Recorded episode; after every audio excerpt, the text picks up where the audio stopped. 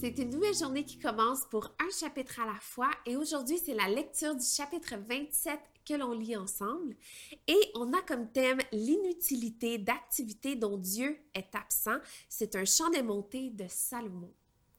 Si une maison n'est pas construite par l'Éternel, ceux qui la construisent travaillent inutilement.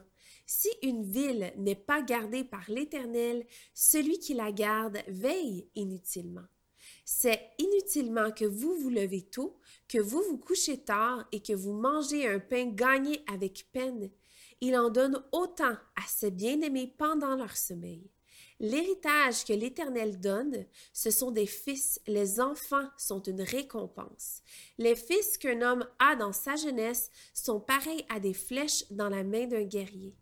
Heureux l'homme qui en a rempli son carquois il n'aura pas honte quand il parlera avec des ennemis à la porte de la ville. Merci d'avoir été là et j'espère qu'on se retrouve demain.